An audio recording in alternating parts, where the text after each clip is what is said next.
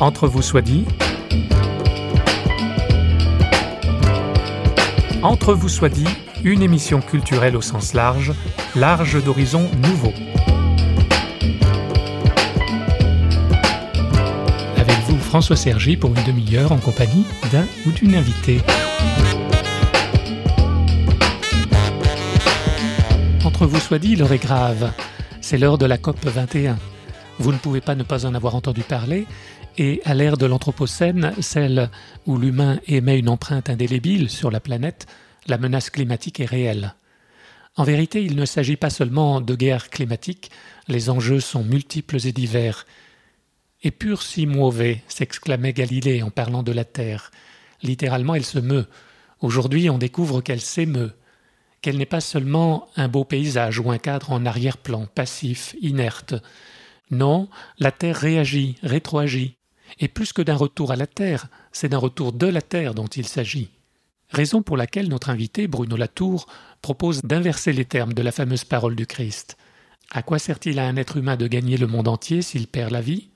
Devient Si tu viens à perdre la terre, à quoi te sert d'avoir sauvé ton âme? Bruno Latour. Ben, le problème, euh, c'est de revenir sur Terre.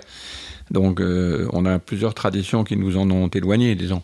Une tradition euh, scientifique qui est souvent plutôt futuriste, qui a de la peine à comprendre en quoi on est, disons, ancré sur Terre. Une tradition religieuse mal comprise, je dirais, en particulier du christianisme, mais qui a quand même été très importante, en particulier au XIXe siècle, qui faisait de la religion quelque chose qui regardait les yeux vers le ciel et non pas tellement vers la terre, on ne peut pas le dire.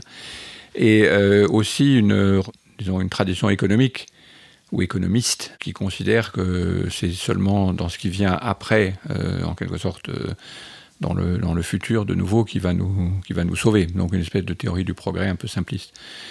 Et donc ces trois choses ensemble, une spiritualité tournée les yeux vers le haut, euh, une science euh, et une économie du futur nous a un peu empêché de comprendre euh, ou, de voir la gravité de la transformation écologique. Ça a retardé la prise de conscience, certainement. Je pense qu'il y a dans la théologie, dans la spiritualité, une très riche expérience, mais disons, elle n'était pas très explicite. la dernière, évidemment, encyclique du pape l'a rendue beaucoup plus explicite, mais jusqu'à son encyclique, il faut reconnaître que cette phrase de, de l'évangile donnait un peu plutôt l'impression qu'il fallait se détourner de la, en fait, bien sûr, de la chair, pas de la terre. Mais les deux étaient un peu mêlés. Autrement dit, on avait un peu oublié le, dogme de l'incarnation, pour le dire vite.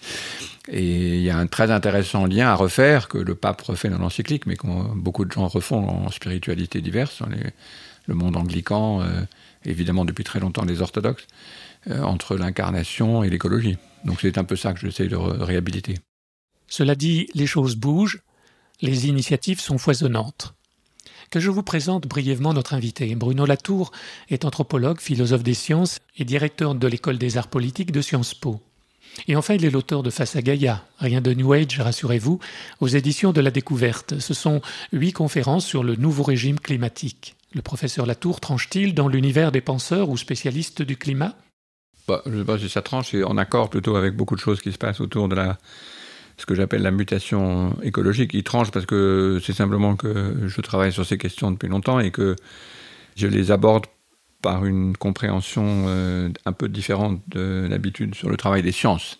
Parce que moi, je viens de l'histoire des sciences et de la sociologie des sciences. Et d'autre part, sur une, approche plus philosophique et, en même temps plus théologique. Donc, je mêle trois sujets, l'épistémologie, la philosophie et la théologie, qui ne sont pas souvent mêlés dans ces questions. Donc j'ajoute un petit grain de sel un peu différent, disons.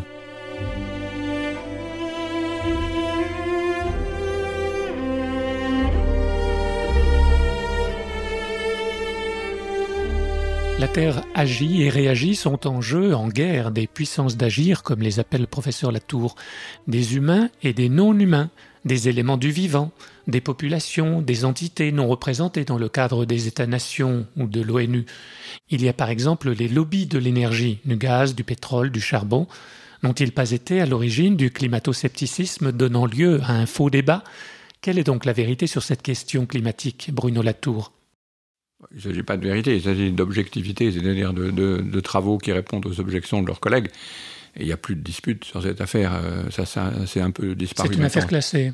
Bah, elle, est, elle est malheureusement classée. si, seulement, si seulement le doute était permis sur la cause générale, ça serait formidable. Malheureusement, elle est classée. Euh, maintenant, il faut passer tout à fait à autre chose. Et de toute façon, il y a 150 000 questions ouvertes qui ne sont pas du tout classées, qui sont extrêmement euh, difficiles de, de prédiction, prévision. Euh, politique, policy, etc., de tout ce qu'il faut faire. Mais disons, la, la, question n'est plus celle d'une ignorance. D'ailleurs, ce n'est pas aux scientifiques non plus à décider ce qu'on qu'on fait. Hein. Alors justement, est-ce que les politiques sont pas un peu trop euh, sous la, la, botte des scientifiques, enfin attendent beaucoup des experts Ils, ils sont la botte des scientifiques dans les deux sens, c'est-à-dire quand les scientifiques sont pas d'accord, ils, ils, tergiversent, et quand ils sont d'accord, ils font rien. C'est oui. une façon étrange d'être dans la dépendance des, des, scientifiques. Toutes ces sciences sont des sciences de, des alertes. Donc, euh, ce sont des sciences de l'attention au monde et à ce qui arrive. Donc, euh, soit vous dites, bah, j'ignore ces alertes et j'espère qu'on va s'en tirer et on, applique une espèce de procédure d'espoir, au sens, euh, disons, j'espère m'en tirer, comme on fait quand on est mauvais élève et qu'on essaie de passer des examens en disant on va pas tomber dessus, disons, le, sujet ne va pas être celui que j'ai pas étudié. Ou bien on a une approche qui, au fond, théologiquement, est plus connue sous le nom de pensée apocalyptique, disons, c'est-à-dire d'être à la hauteur de la situation, est une situation euh, grave de transformation. Il faut se mettre dans cette situation pour qu'elle qu n'arrive pas, finalement, comme le dit oui. euh, très bien Gunther Anders. Donc c'est cette position que je crois être euh, tout à fait indépendamment, finalement, de, de ce que disent les, les scientifiques, même si ce sont les scientifiques qui nous ont bien alertés. Mais ces alertes ne sont pas celles qui dictent les positions ni théologiques, ni spirituelles, ni politiques, ni économiques.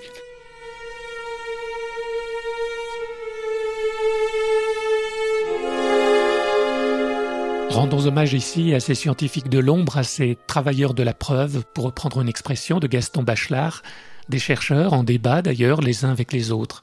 Car si les rapports successifs du GIEC, le groupe d'experts intergouvernemental sur l'évolution du climat, aboutissent à une certitude proche de 98% quant à l'origine anthropique, c'est-à-dire humaine, du réchauffement global, les controverses se poursuivent sur les conséquences à tirer. Mais saluons dans cette émission les paléontologues, archéologues, géochimistes, naturalistes, modélisateurs et géologues, des scientifiques lanceurs d'alerte qui ne peuvent plus rester en situation d'extériorité ou d'indifférence. Voyez par exemple le climatologue Claude Lorius, dont Luc Jacquet a tiré un film sublime, La glace et le ciel. Je m'appelle Claude Lorius et j'aurai 23 ans pour toujours.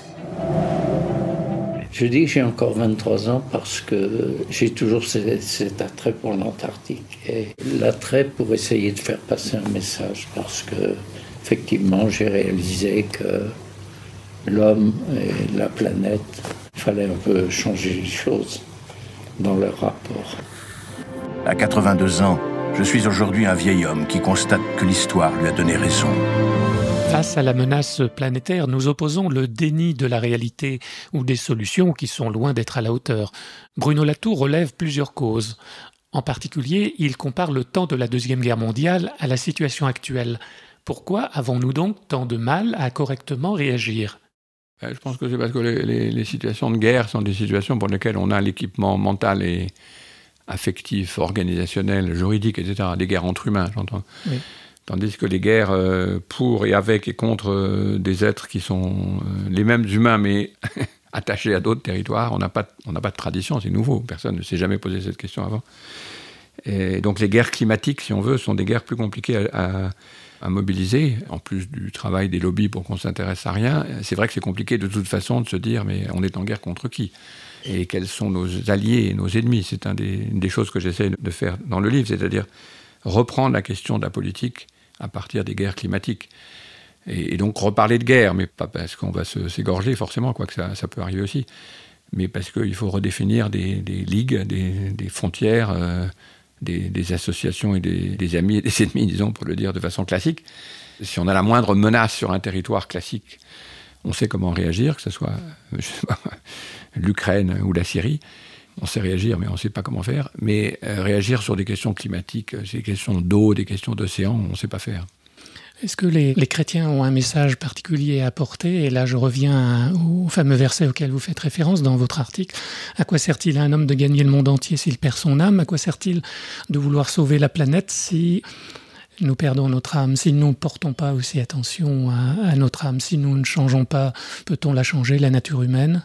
Bah, je crois que la priorité s'est inversée. C'est-à-dire que maintenant, c'est, comme le dit d'ailleurs très bien le pape, c'est la, grande clameur de la terre et des pauvres qu'il faut entendre. Je crois que la question de savoir s'il mm. faut sauver son âme, franchement, euh, n'a plus beaucoup de sens en ce moment. C'est, c'est un thème un peu subjectiviste euh, d'une certaine euh, spiritualité, d'une certaine théologie, d'ailleurs d'une époque qui avait abandonné aux sciences l'ensemble du monde.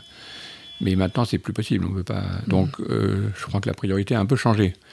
Et c'est parce qu'elle a changé que les choses redeviennent intéressantes. Et je pense qu'on retrouve aussi de très anciennes traditions, euh, que ce soit les, pères de l'Église, euh, que ce soit euh, des de spiritualité, dont celle de Saint François lui-même, dont j'avoue que j'avais un peu trouvé que c'était un peu gnangnan.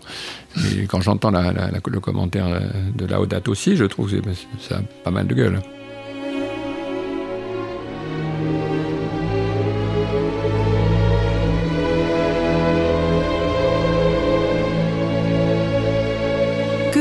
La controverse mondiale au sujet des OGM, le calcul des stocks de poissons, le développement des éoliennes, la modification des traits de côte, la fabrication des vêtements, de la nourriture, des médicaments, des voitures, la reconfiguration des villes, la transformation des techniques agricoles, la protection de la vie sauvage, le changement du cycle de carbone, le rôle de la vapeur d'eau ou l'influence des taches du soleil, la reptation des icebergs, dans tous les cas, vous vous trouvez en face d'enjeux qui rassemblent ceux qui s'opposent à leur sujet. Maintenant qu'il y a un état de guerre avéré, il est possible pour chacun des partis en guerre d'être explicite sur ses buts de guerre. Quand l'air sera si chaud que le feu perpétuel gagnera les forêts, quand l'air sera si chaud que les déserts mangeront les plaines, que la haine embrasera les cœurs, quand l'air sera si chaud que la mer avalera les rivages, il nous restera ça. Un ours blanc accroupi sur le dernier glaçon. Un fou de bassan cherchant de la fraîcheur sous une cascade. Une maman touchant la joue d'un nouveau-né.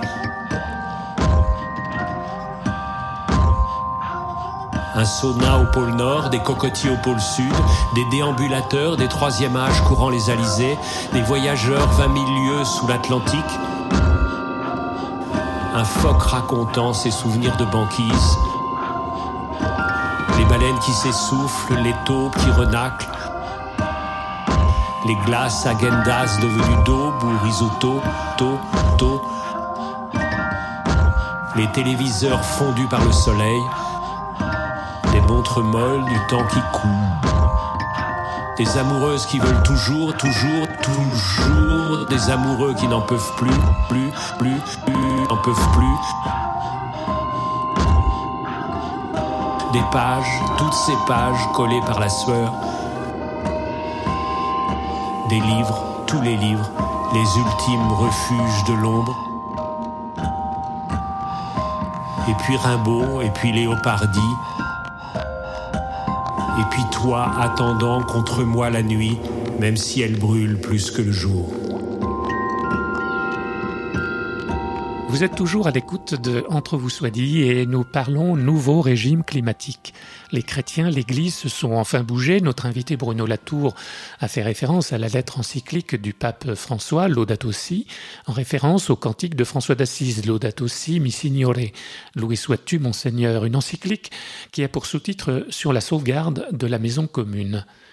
Le théologien protestant Jürgen Moltmann traduit le mot écologie comme pouvant être l'oikos logou, la maison du Logos, le Logos du prologue de Jean, Dieu lui-même donc, la maison de Dieu.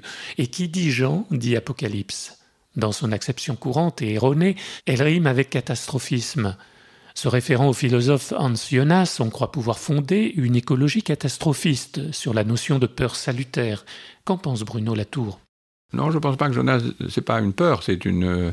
Soyez à la hauteur de la situation et mettez-vous dans la situation apocalyptique pour que les choses n'arrivent pas. Oui. C'est pas par hasard que Jonas a fait son premier livre sur les gnostiques. c'est pour éviter la position gnostique, disons. C'est pour éviter la mhm. position de, de, Nous savons et donc nous n'avons pas. Nous sommes sauvés et nous n'avons donc rien à faire parce que nous savons. Là, c'est le contraire. on ne sait pas. On est dans une situation de dérédiction et cette situation de dérédiction doit être prise au sérieux. Il faut faire une différence entre catastrophisme et, apocalyptique, mais je me méfie beaucoup de ceux qui disent que c'est un discours catastrophiste, parce que généralement c'est eux qui pensent au contraire comme étant immunisés contre toute catastrophe. Ce sont, comme le montre très bien Jonas dans son livre sur la, gnose et Veuglin sur le même sujet, ce sont des gens qui croient qu'ils sont sauvés définitivement, qu'ils ont été modernisés en quelque sorte pour toujours, que le monde leur est dû et que euh, rien ne peut plus leur arriver. Et donc ils n'entendent pas l'inquiétude euh, apocalyptique, ce que, le pape dit très bien dans son encyclique d'ailleurs.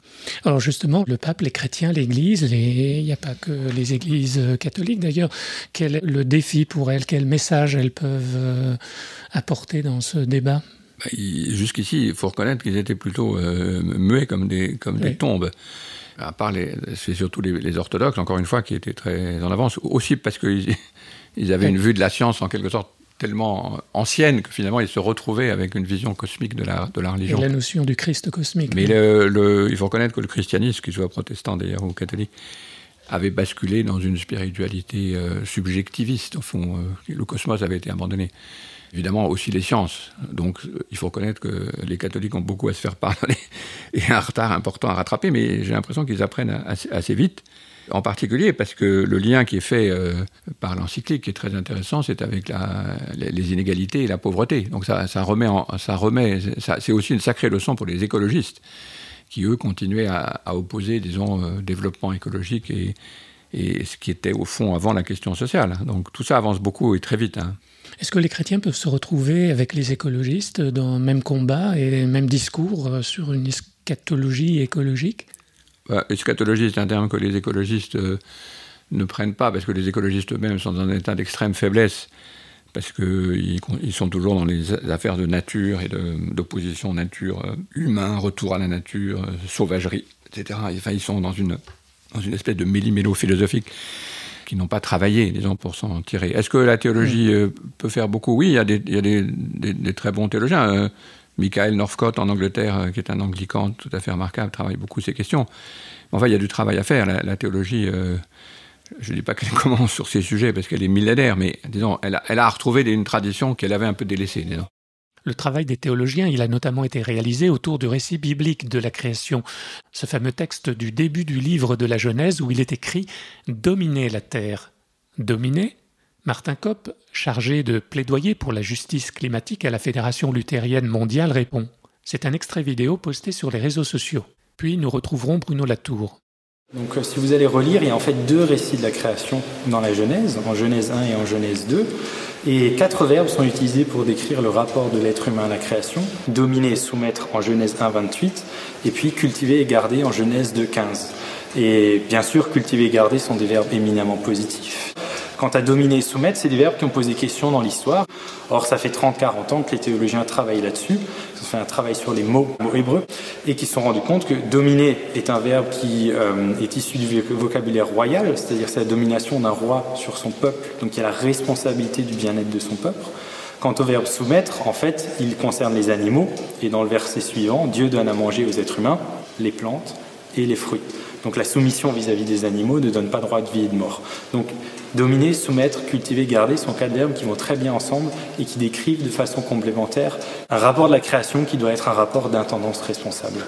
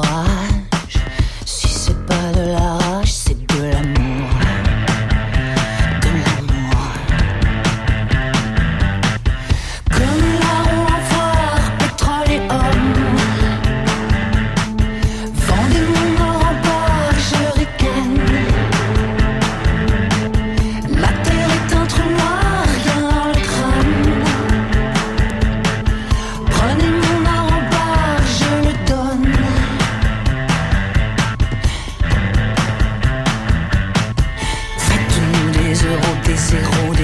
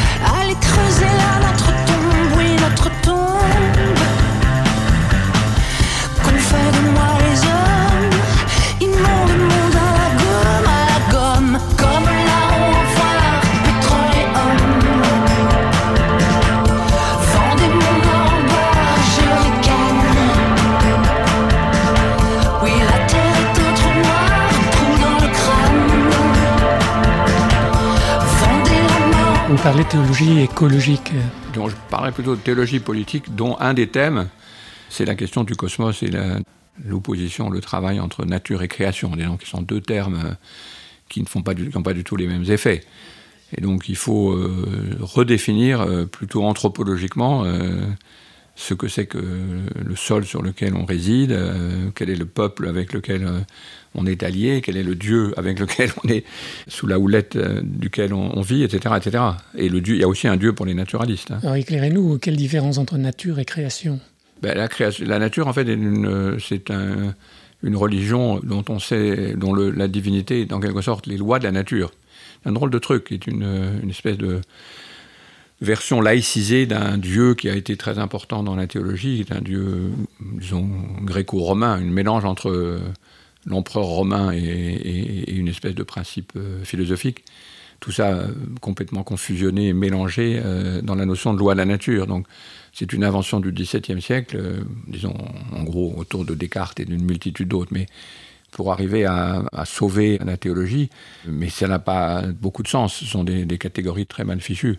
Donc la nature est un thème théologique, et c'est là où la théologie peut faire du travail, c'est-à-dire de défaire, d'enlever le caractère euh, de théologie politique de la nature. La nature a été faite pour résoudre un certain nombre de problèmes politiques et on ne peut pas la transposer, transporter au XXIe siècle avec, euh, à la période où on est, avec cette euh, incroyable mutation écologique qu'on vit. Face à Gaïa, quel nouveau rapport? L'appel de Gaïa, enfin, qui, est un concept, hein, c'est un- une figure, une figure de pensée, euh, c'est d'essayer de re- retrouver justement autre chose que la, nature, qui est encore une fois un, mauvais concept théologique, théologico-politique mal, agencé, disons. Euh, Gaïa est un appel, à- enfin dans ma, dans ma construction, hein, c'est une construction très euh, de briques et de broc, parce que euh, ce sont des choses nouvelles, on n'a pas beaucoup de façons de la penser. C'est une, euh, une figure séculière, donc de enfin séculariser ces questions. Enfin ne pas confondre religion, politique et science, disons en gros, pour dire simplement. Et c'est pour ça que je pense que Gaïa est une figure très intéressante. Et aussi sortir du global, sortir de toutes ces idées que du moment qu'on serait dans la même terre, on aurait les mêmes intérêts, on serait, on serait pareil, etc. Tout ça, n'a pas beaucoup de sens. Et Gaïa vient, en quelque sorte, maintenir la difficulté, disons, pour pas qu'on se précipite pour la résoudre trop vite. C'est une, euh, un caillou, un sacré caillou dans le soulier. D'où l'importance qu'on peut accorder à- aux actions locales bah, tout, tout redevient des actions locales parce Oui. qu'il n'y a pas d'autre solution. D'ailleurs, c'est, ce qui se passe de plus intéressant en ce moment, c'est l'incroyable prolifération de, ré- oui, oui. de réancrage, de ré- reterritorialisation multiple de mille façons différentes par une multitude de, de gens. En fait, le- la mutation a déjà eu lieu, en quelque sorte. Elle n'est pas enregistrée dans les, la pensée officielle, mais elle, elle a déjà eu lieu. D'ailleurs, la, la préparation de la COP le montre très bien. Je vais pas prendre la peine de vous dire que vous êtes en retard. On est vraiment désolé. On en est là. Et ça, c'était il y a deux heures. C'est quelle étoile? La rouge? Je sais pas. Qu'est-ce qui se passe, Justine? C'est une planète qui se cachait derrière le soleil. Et maintenant, elle passe près de nous. J'ai peur de cette stupide planète. Elle ne va pas nous heurter. Tu me le promets. Il n'y a de la vie que sur la Terre. Et plus pour longtemps. Moi, je crois que t'en sais rien du tout. J'ai peur que la planète nous heurte quand même.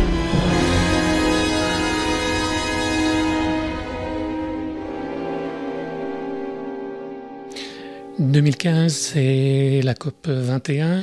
Vous en attendez quoi, vous? Je sais pas. J'attends qu'ils travaillent euh, avec, les, avec les autres. Mais vous y croyez? Vous croyez que ça... Ah bah, la COP, on va arriver à des décisions COP, qui vont changer les choses? Euh, Non, mais les décisions, il faudra les faire, les prendre, mais elles ne sont pas évidemment à la hauteur de l'enjeu. Mais euh, la COP est déjà une réussite. Euh, Elle est déjà une réussite parce que d'abord, le climat est- rentre dans la politique, ce qui est déjà un problème important. Et puis surtout, on, on s'intéresse plus au climat. Et donc ça, c'est bien, parce que le climat n'est que la conséquence lointaine de, de décisions de vie. C'est là où la, situation a complètement changé. Et même les gens qui pensent qu'il ne va pas se passer grand-chose à Paris, je crois qu'ils ont tort. Il s'est passé cette chose incroyable, c'est que tous les pays euh, donnent leur euh, feuille de route, en quelque sorte, sur des questions qui ne sont pas directement sur le climat, mais indirectement sur le climat. Et ça, c'est une, une réussite, je pense, en partie de la présidence française, mais aussi de, de l'époque. La question n'est plus celle de l'écologie, la question n'est plus celle de l'environnement, la question n'est plus celle du climat. La question est celle de, de l'existence terrestre et de la façon de l'organiser et de la repolitiser surtout. Repolitiser les choix concernant tous les détails de notre existence. Et ça, je pense que de ce point de vue-là, il y a une espèce de petit euh, tournant euh, civilisationnel, et c'est ça que j'appelle face à Gaïa, c'est-à-dire se retourner, une espèce de, de, de modification euh, qui interdit, disons, de continuer dans, à penser dans des termes futuristes, qui sont au fond de vieux thèmes gnostiques. Parlons moins de la fin du monde que de la fin d'un monde. On est dans une mutation. Oui, je crois que mutation, ça capture un peu quelque chose. C'est-à-dire, c'est une espèce de, de révision, de, de reset, euh, de toute une série de, de choses auxquelles euh, on pensait sans y penser, qui n'est pas, simple- qui est pas révolutionnaire au sens classique du terme, euh, qui n'est pas la continuation, qui n'est pas le- la durabilité simplement. C'est pas simplement durable, ça c'est un peu maintenant démodé, parce que la situation est plus grave que ça. Mais c'est une reprise, je crois, une, une situation apocalyptique au fond assez, assez classique. In this wild place, wide open, everything gets out, everything gets in. I found a trail barely broken down the side of the mountain I've never been. I wanna see the edge say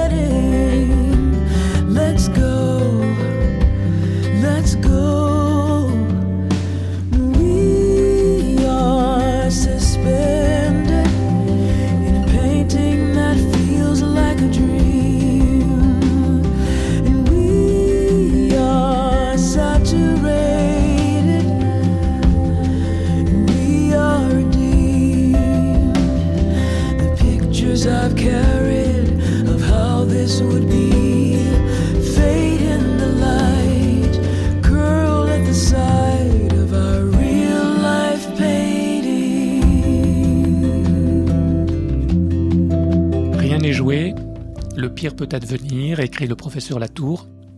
Rien n'est joué? Réponse de Normand, oui et non.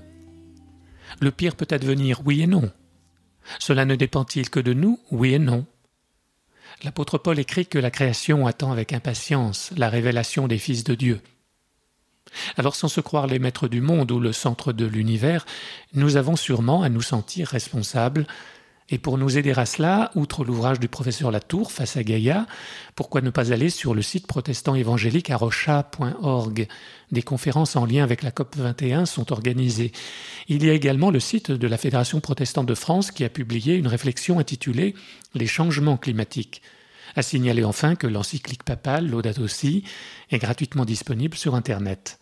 Cette émission touche à sa fin. Elle a été réalisée avec la complicité technique et musicale de Stanislas Piaget. Suivez-nous sur parole.fm. Vous y retrouverez toutes nos émissions signées Radio Réveil. Au revoir.